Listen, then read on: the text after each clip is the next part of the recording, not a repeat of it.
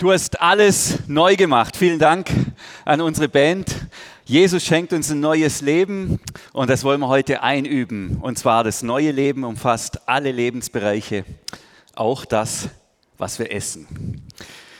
Ich hatte das große Privileg, im Sommer mit meiner Frau in den Urlaub zu fahren. Das habe ich, glaube ich, schon mal in der Predigt erzählt, als unsere Kinder gut betreut beim Ranger Camp waren. Wir waren in einer Ferienwohnung in den Bergen und die war so im ersten Stock. Nebendran war so ein Hotel-Restaurant mit einer großen Terrasse. Und von der Ferienwohnung aus konnte man wunderbar beobachten, was sich da auf dieser Terrasse so alles abgespielt hat. Das war also fast noch besser wie Fernsehschauen. Gell? Also da kamen Leute und gingen und ähm, da wurde auch viel gearbeitet. Und da habe ich was beobachtet. Und es beschäftigt mich bis heute. Da habe ich was gesehen, was mich umtreibt. Mehrfach hat sich wiederholt. Er wollte es wissen, gell? Ja. Ähm, ich habe gesehen, dass wenn Paare essen gehen, Mann und Frau in der Regel, was ich, in, in, die in irgendeiner Beziehung sind, und dann gibt es regelmäßig die Situation, so in der Mitte der Mahlzeit oder manchmal auch gegen Ende der Mahlzeit, dass die Hand der Frau zum Teller des Manns geht. Gell? Und dann isst die da mit, dann nascht die da mit. Oder zum Beispiel, beide sind fertig und beide haben nicht leer gegessen. Und dann fängt die Frau, obwohl sie eigentlich fertig ist, noch beim, ähm, aus dem Teller des Mannes an zu essen. Gell? Und, und obwohl sie selber nicht fertig ist, ist sie bei ihrem Mann fertig. Ich habe das immer nur so rum gesehen, nie andersrum. Und das irritiert mich, das beschäftigt mich. Warum ist das so? Gibt es Paare hier, wo das andersrum ist? Ja, okay, es gibt ein paar Männer. Ja, ich sehe es schon. Okay. Gibt es Paare, wo, wo meine Beobachtung richtig war? Gibt es die auch hier? Ruhig mal, Handstrecken bitte. Komm, ah, ihr traut euch nicht, gell? Ja. Warum ist das so? Das hat mich beschäftigt und ich habe dann mir verschiedene Dinge überlegt. Aber am Ende denke ich, ich habe nur eine gute Erklärung und die ist die, Pommes schmecken halt besser als Salat. Mir scheint es die einzig nachvollziehbare, plausible Erklärung dafür zu sein, dass Frauen bei ihren Männern etwas vom Teller essen und die Männer in der Regel, zumindest das, was ich beobachtet habe, das nicht tun. Wir sind beim Thema Essen heute, Erntedank, das Erntedankfest. Ihr seht hier diesen wunderbaren ähm, Tisch, den unser Deko-Team vorbereitet hat. Sieht fantastisch aus. Ihr dürft nachher in der Lobpreiszeit übrigens auch noch nach vorne kommen.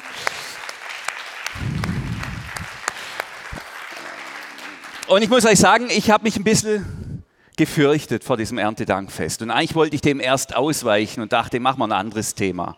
Aber ich gesagt, nein, das ist dran. Daniel, sei mutig, geh da rein in dieses Thema.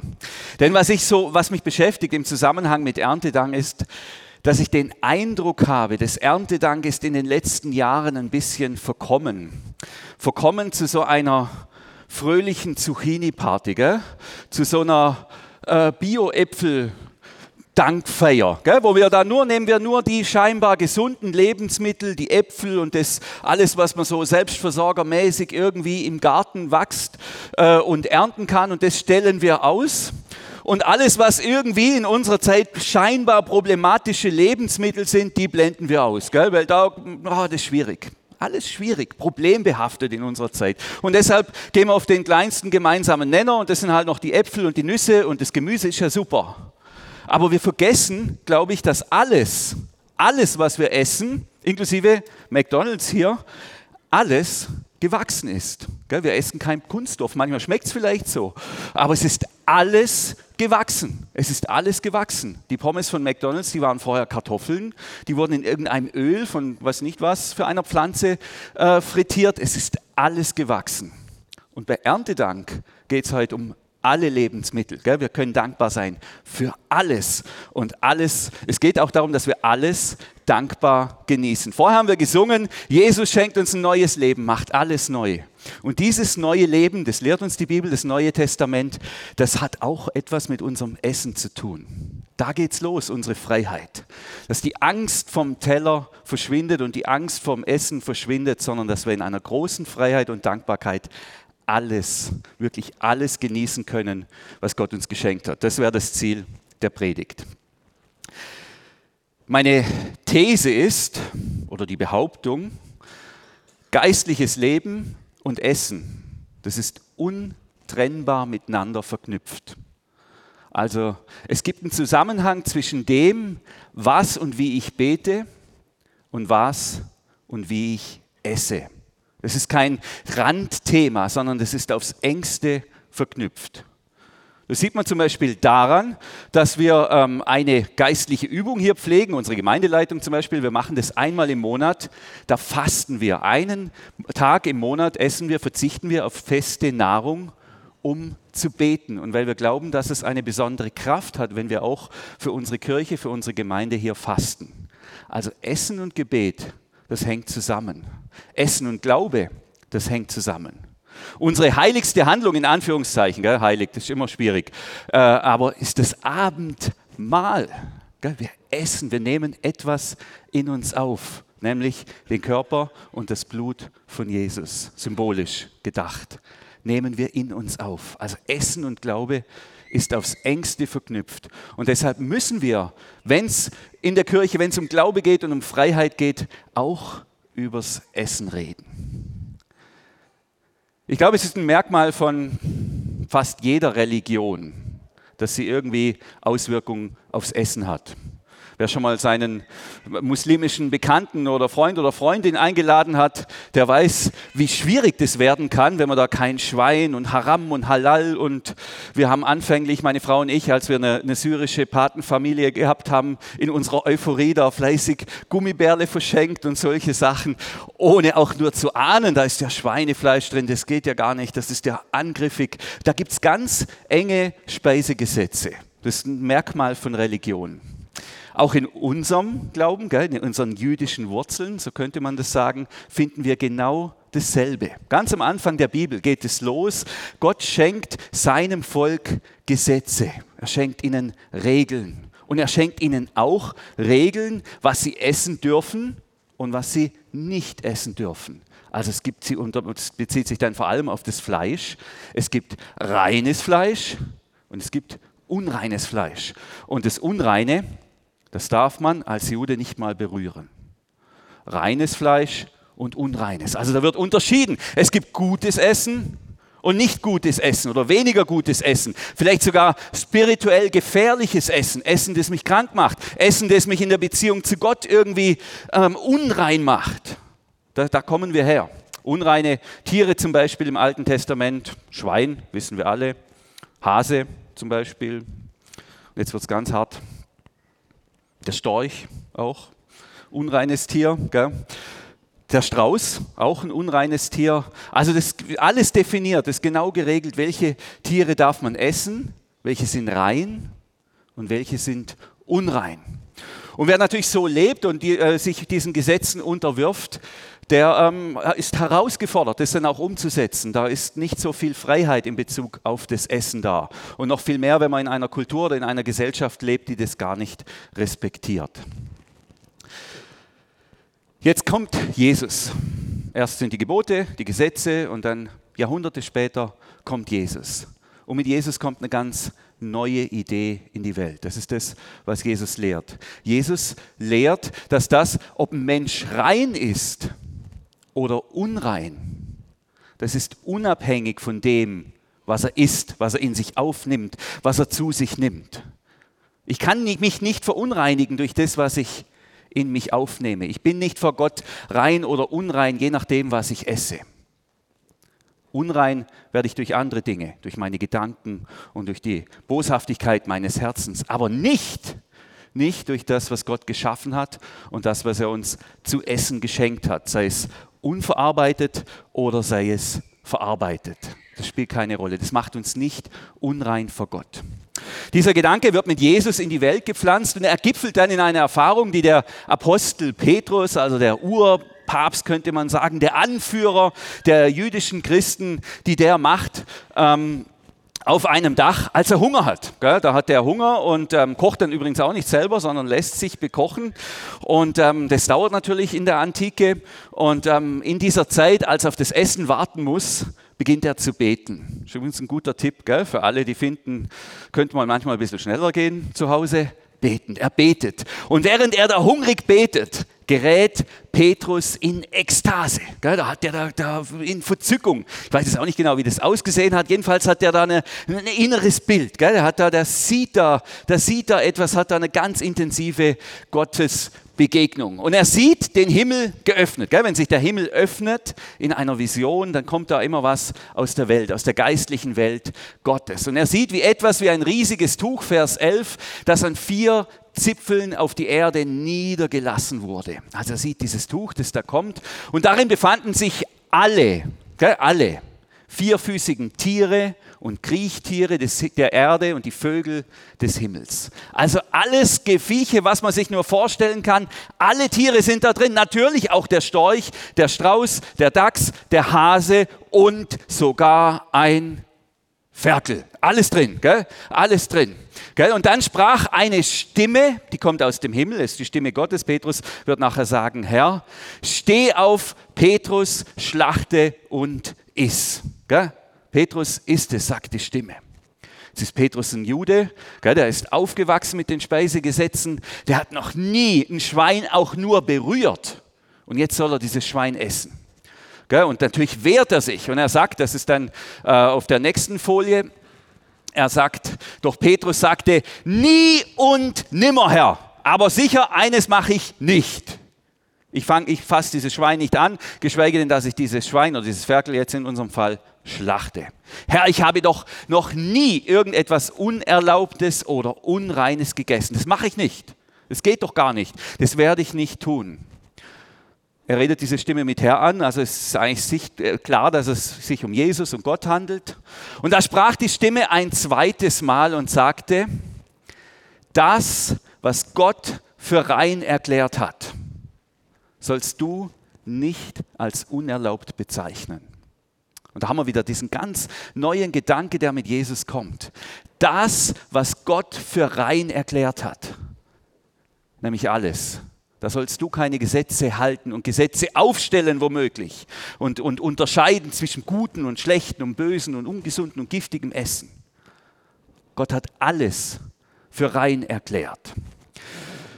Und das geschah noch ein drittes Mal. Gell? Bei Petrus, da brauchst du wie, wie dreimal. Dreimal Verräter, dreimal fragt Jesus, liebst du mich? Und dreimal, dreimal sagt die Stimme, das, was Gott für rein erklärt hat, sollst du nicht als unerlaubt bezeichnen. Dreimal, dreimal, jetzt ist klar. Und dann ist Petrus auch klar und dann verschwindet dieses ganze Behältnis wieder im Himmel. Also es ist wie klar, jetzt mit Jesus, da kommt eine ganz neue Freiheit, nämlich die Freiheit, alles essen zu dürfen, wirklich alles essen zu dürfen, ohne Angst, ohne Angst irgendwie unrein zu werden, ohne Angst irgendwie in eine Schieflage zu kommen oder irgendetwas in mich aufzunehmen, was mich krank macht oder kaputt macht oder zerstört oder in, in irgendein Missverhältnis zu Gott bringt. Und das ist natürlich fantastisch, gell? die neue Freiheit. Und so breitet sich der christliche Glaube immer weiter aus in der, in der ganzen römischen Welt ähm, und natürlich vor allem in den Städten erstmal also in Rom, in Ephesus, in, in Korinth, in Thessaloniki, überall, wo viele Menschen sind, wo Juden sind, da wachsen jetzt christliche Gemeinden. Und plötzlich gibt es wieder ein ganz neues Problem ums Essen. Vorher waren es die Speisegesetze, da, da gibt es klare Anweisungen, hey, von Gott ist alles rein, ihr dürft alles essen, das ist vorbei. Ihr werdet nicht mehr unrein durch das, was ihr esst. Andere Dinge, die in eurem Herzen sind, die machen euch unrein, aber nicht das Essen. Jetzt sind die da in diesen römischen Städten, die Christen, und die leben nicht auf dem Land, die haben da nicht ihre eigenen Hühner, ihre eigenen Schweine oder was auch immer, die sie selber schlachten können, sondern die müssen das Essen auf dem Markt kaufen.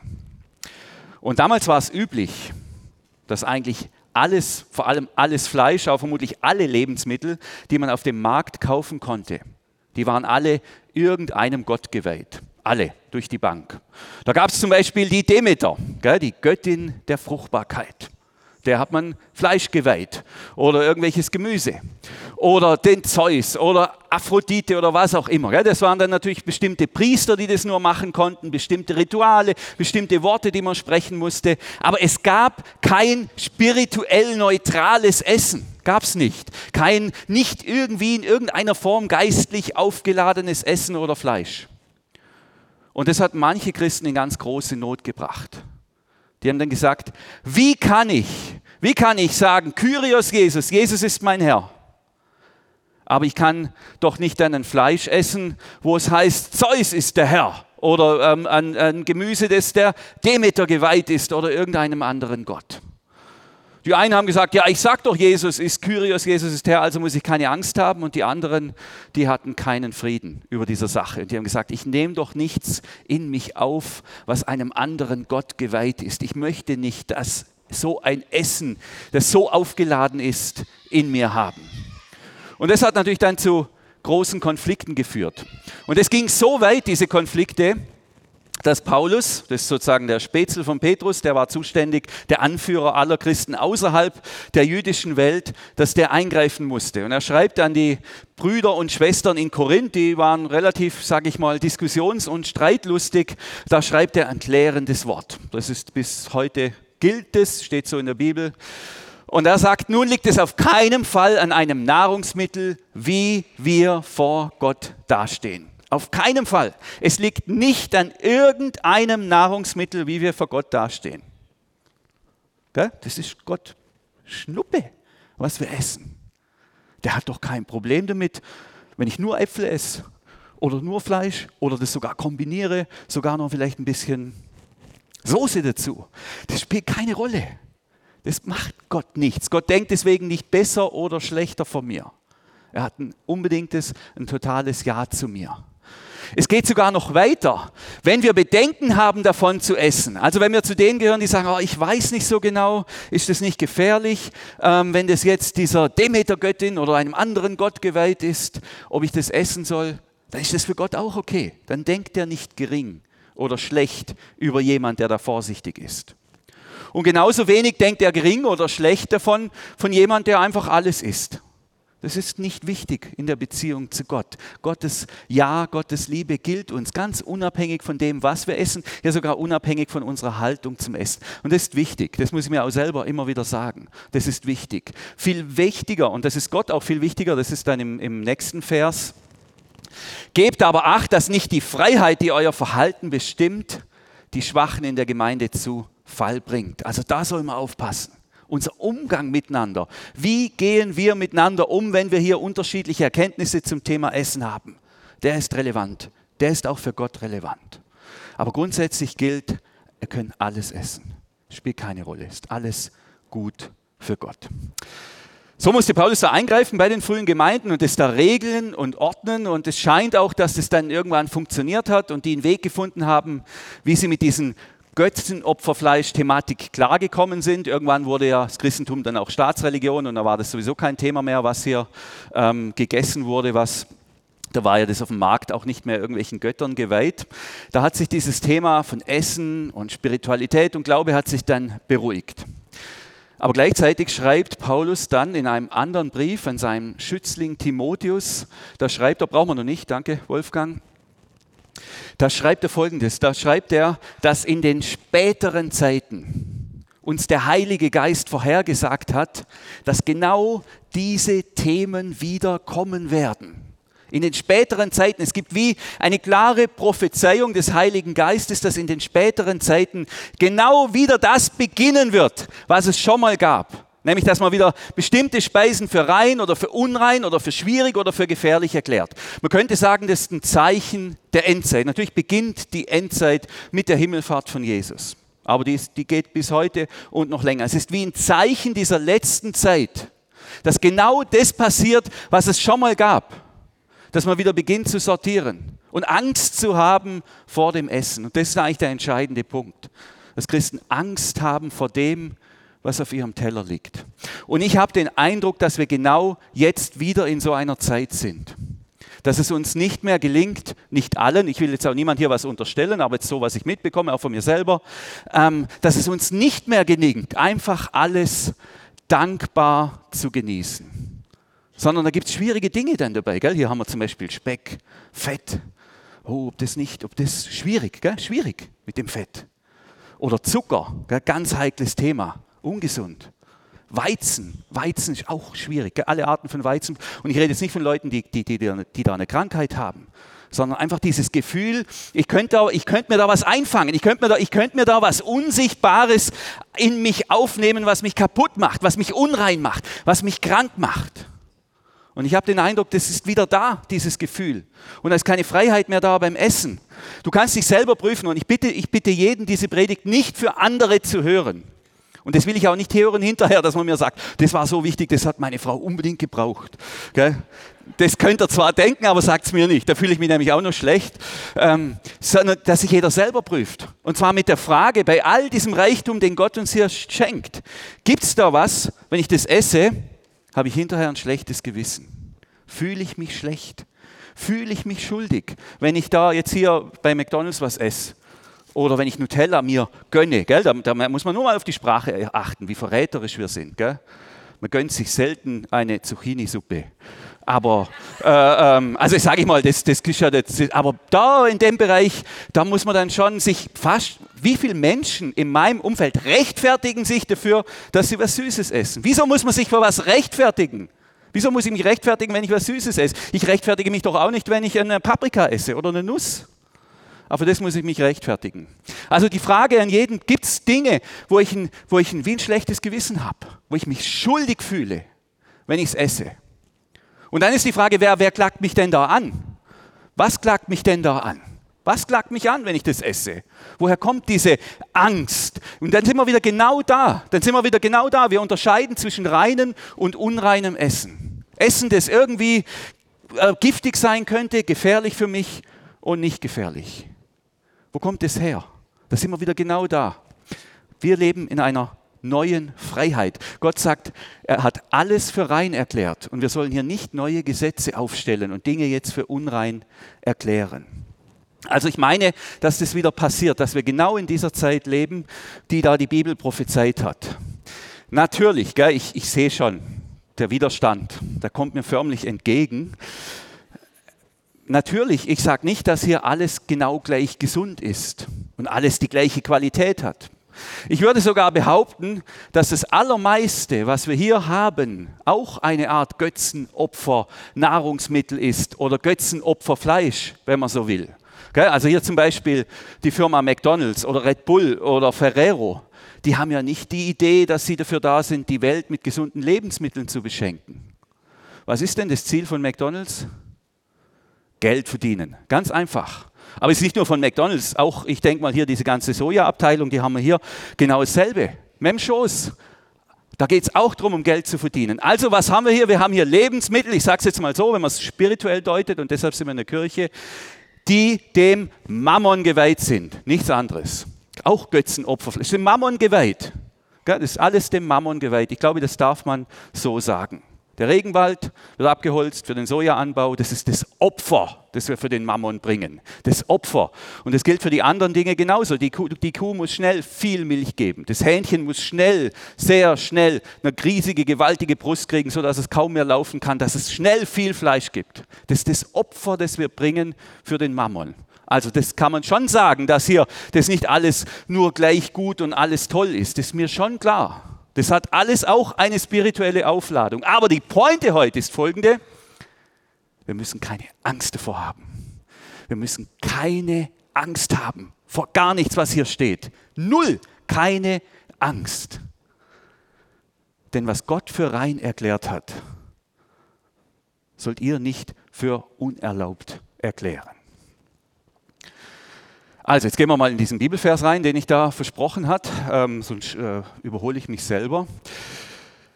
Ganz ausdrücklich sagt der Gottesgeist, gell, schreibt Paulus, dass sich in späteren Zeiten einige Leute vom Gottvertrauen abwenden und betrügerischen Geistmächten und den Lehren von Dämonen nachlaufen werden.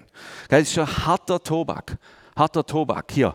Menschen werden das Gottvertrauen verlassen, gell? sich von Gott abwenden und irgendwelchen Lügen glauben und sich irgendwelchen dämonischen Lügen zuwenden. Und was ist die Auswirkungen? Was ist die Auswirkung von diesem dämonischen Lügen, von diesem Abgefallensein vom Gottvertrauen? Sie werden verbieten, dass die Leute heiraten. Gut, da sind wir jetzt nicht. Gell? Dahinter steckt natürlich das Thema Sexualität. Das wiederum auch in unserer Zeit relativ problematisch. Und sie werden das Gebot aufrichten, dass man sich von bestimmten Speisen fernhalten soll. Also da haben wir es wieder. Gell? Diese Dämonen, wo setzen die an? Diese dämonischen Kräfte, diese satanischen, zerstörerischen Mächte, wo setzen die an? Beim Essen. Beim Essen. Und warum setzen sie beim Essen an? Weil beim Essen kann man Gemeinschaft zerstören. Da kann man alles kaputt machen. In einer Familie, da ist das Essen der zentrale Ort, wo man sich begegnet. In all, Im Guten und Schlechten natürlich, in allen Ausprägungen, das ist mir schon klar. Aber wenn es nicht mehr gelingt, gemeinsam zu essen, wenn es in einer Gemeinde nicht mehr gelingt, gemeinsam zu essen, weil die einen Angst haben und sich nicht mehr trauen, von dem zu essen und die anderen sagen, nee, da bin ich nicht dabei, das ist vielleicht gefährlich oder ungesund, dann wird alles zerstört, dann wird alles kaputt gemacht. Deshalb setzen die Dämonen genau da an beim Essen. Und dann schreibt Paulus weiter, er argumentiert, doch die Speisen hat Gott ja geschaffen, damit sie mit fröhlicher Danksagung gegessen werden können, gerade von denen, die glauben und die Wahrheit Gottes kennen. Denn jeder Teil der Schöpfung Gottes ist gut und überhaupt nichts ist verwerflich, wenn es in dieser Haltung der Dankbarkeit angenommen wird. Das sind ja Worte wie Kanonenschläge, was da in der Bibel steht. Das ist absolut unfassbar, was da drin steht. Was sagt Paulus hier? Jeder Teil der Schöpfung Gottes ist gut und kann mit fröhlicher Danksagung gegessen werden. Also als Gott ähm, die Zuckerrübe gemacht hat, gell, was hat er da gesagt? Was hat er gesagt, als er die Zuckerrübe gemacht hat? Gut hat er gesagt, genau. Er hat gesagt, gut. Und was sagen wir beim Zucker? Ah, schwierig. Schwierig, gell? Als Gott den Weizen geschaffen hat, was hat er da gesagt? Gut. Und was sagen wir? Oh, ich weiß nicht. Muss man vorsichtig sein. Versteht ihr die Argumentation? Alles ist gut, was Gott geschaffen hat. So argumentiert Paulus. Warum ist alles gut? Weil eben alles geschaffen ist. Und jetzt sind wir wieder beim Einstieg. Alles, was wir haben, ist geschaffen. Auch die Nutella, der Zucker da drin, ist alles geschaffen. Und deshalb ist alles gut und deshalb müssen wir uns vor nichts fürchten. So, jetzt, jetzt sage ich es auch gleich, bevor mir das nachher hinterher, hinterher jemand sagt. Aber was, Daniel, Daniel, Daniel, als Gott den Tabak geschaffen hat, was hat er gesagt? Gut, als Gott Cannabis geschaffen hat, was hat er gesagt? Gut. Als Gott Opium geschaffen hat, was hat er gesagt? Gut, gut. Guck, und jetzt siehst Daniel, hast kapiert? So einfach ist es denn doch nicht. Nochmal, ähm, mir geht es jetzt nicht darum zu sagen, alles, man kann alles hier wahllos in sich reinschieben und da völlig hemmungslos ist alles gut. Ja, es ist alles gut und die Bibel sagt eindeutig, dass nicht die Substanz des Problems ist, sondern unsere Haltung dazu. Und das gilt schlussendlich sogar auch für alle süchtig machenden Substanzen. Wenn wir den Substanzen erlauben, dass sie unseren Gott werden und sie anbeten, dann machen sie uns kaputt und dann wird es gefährlich. Das ist übrigens wie das Gegenstück und da bin ich auch gefährdet, keine Frage. Gell? Ich bin gefährdet, dass ich aus dem Essen mehr mache, als es eigentlich ist. Dass ich sage, wie, oh, jetzt hatte ich heute einen schlechten Tag, heute Abend, da gönne ich mir mal ein Bier und einen Speck und ähm, einen Wurstsalat, vielleicht noch zwei und stopfe irgendwie die innere Leere. Ich fülle die innere Leere mit Essen mit Essen. Und er hofft mir davon das Glück und er hofft mir davon den Himmel auf Erden. Wer das tut, der hat auch die Beziehung, die gesunde Beziehung zum Essen verloren. Der erklärt das Essen zum Gott. Der sagt, das Essen ist dann etwas, was mich tröstet, was mich gesund macht, was mir alles gibt. Das ist das, was Gott für uns sein will. Er will uns trösten, er will uns glücklich machen. Wenn ich dem Essen diese Rolle gebe, dann mache ich es größer, als es eigentlich ist. Und deshalb sind wir wieder bei Paulus, der sagt, es ist alles geschaffen. Und weil es geschaffen ist, ist es gut. Es ist kein Gott, hier liegt kein Gott. Hier liegt nichts, was man irgendwie anbeten müsste oder mehr Raum geben könnte oder sollte, als es tatsächlich hat. Hier liegt aber auch, und das ist die Point, hier liegt auch kein Teufel oder kein Satan oder kein Dämon. Nirgendwo. Das ist kein Dämon. Gell? Oder das hier. Das ist nichts Böses, das ist nichts, was uns kaputt macht oder irgendwie krank macht. Es ist alles geschaffen für uns, damit wir es dankbar genießen. Und ihr spürt natürlich ich habe zu diesem Thema eine Beziehung. Das ist so. Ähm, das hat irgendwie richtig viel mit mir zu tun. Darum wollte ich dem auch erst ein bisschen ausweichen. Ich habe vor ungefähr 15 Jahren, denke ich, ich weiß es, ich habe es jetzt nicht nachgerechnet, habe ich so 20 Kilo abgenommen. Da war ich vorher so richtig bodenständig, so wie unser Logo auch, Motto auch ist. Bodenständig, ein richtiger Kerle. Und dann habe ich gemerkt, nee, das ist auch ich, okay, ich will schlanker werden. Habe dann begonnen, abzunehmen. Gell? Am Anfang war es richtig hart, richtig hart. Weniger essen. Ist eigentlich ganz einfach, eigentlich wie mit dem Konto. Gell? Einfach weniger einzahlen als abheben. Äh, dann kommt man ins Minus. Und so war es da auch. Ähm, ich habe einfach äh, weniger eingezahlt als abgehoben und habe dann abgenommen. Am Anfang war es richtig hart. Und irgendwann ging das dann richtig gut. Gell? Jede Woche 1 bis 1,5 Kilo, gell? sauber, das war immer der Höhepunkt. Sonntagmorgen auf die Waage, yes, wieder 1 Kilo, 1,5 Kilo. Und irgendwann wurde das dann wie zwanghaft. Das wurde richtig zwanghaft. Äh, und dann dachte ich, oh, ich esse so wenig, aber ich hätte schon gern noch was Süßes nach dem Essen. Was Süßes. Okay, ich gönne mir, und das war so ohne Scheiß, ich gönne mir ein Gummibärle. Oh, will ich das? Und dann habe ich, das ist jetzt schon Jahre, Jahre her, darum weiß ich nicht, ob man das heute noch so verifizieren kann, dann habe ich gegoogelt, wie viel Kalorien hat ein Gummibärle? Könnt ihr euch das vorstellen? Wisst ihr, was die Antwort war? Wer so Fragen stellt, der ist nicht mehr ganz sauber. Äh, ohne Scheiß. Und da dachte ich, genau, genau. Ähm, so ist es nämlich. Da ist irgendwas völlig in Missverhältnis gekommen. Ich habe da wie, wie den Bezug verloren zu dem, was Gott uns geschenkt hat. Das kam so schleichend, so unbemerkt. Und das kann ganz schnell gehen. So, und der Klaus, der bringt uns hier frische Pommes von McDonald's. Perfekt. Danke. Super. Die können wir nachher noch genießen. Also, jetzt geht es weiter. Paulus sagt folgendes. Er sagt, und das ist jetzt sozusagen das Finale, wie, wie, kommt, wie können wir denn in eine gute Beziehung zum Essen kommen? Wie kann das gelingen? Ähm, das ist Vers 5. Denn wenn einer über dem Essen, über der Nahrung, ähm, wenn einer darüber Gottes Wort ausspricht und darüber betet, wird es ganz unter Gottes Herrschaft gestellt und ist damit rein. Ja? Ganz einfach, das gute alte Tischgebet, sagt Paulus. Wenn einer Gottes Wort darüber ausspricht und was sagt Gottes Wort übers Essen und speziell jetzt auch nochmal über das, was du uns hier gebracht hast, danke Klaus, was sagt Gottes Wort? Das ist alles Gutes, gute Schöpfung Gottes. Wir müssen keine Angst davor haben.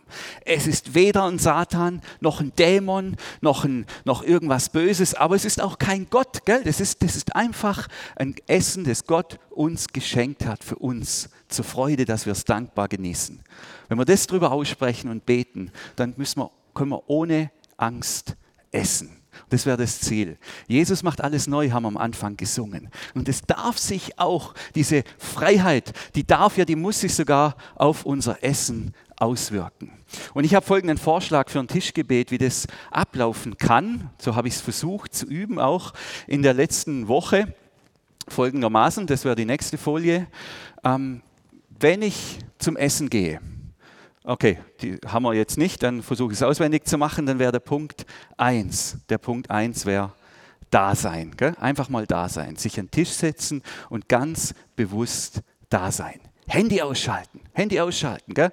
Nicht noch nebenher TikTok, YouTube Shorts oder irgendwas, da haben wir keine Beziehung zum Essen. Da, da kommt es zu einer Fresserei. Gell? Einfach da sein. Punkt 2, Punkt 2, Augen öffnen, die Sinne für das Essen öffnen. Augen, Ohren, Nase, mich bereit machen jetzt für das Essen.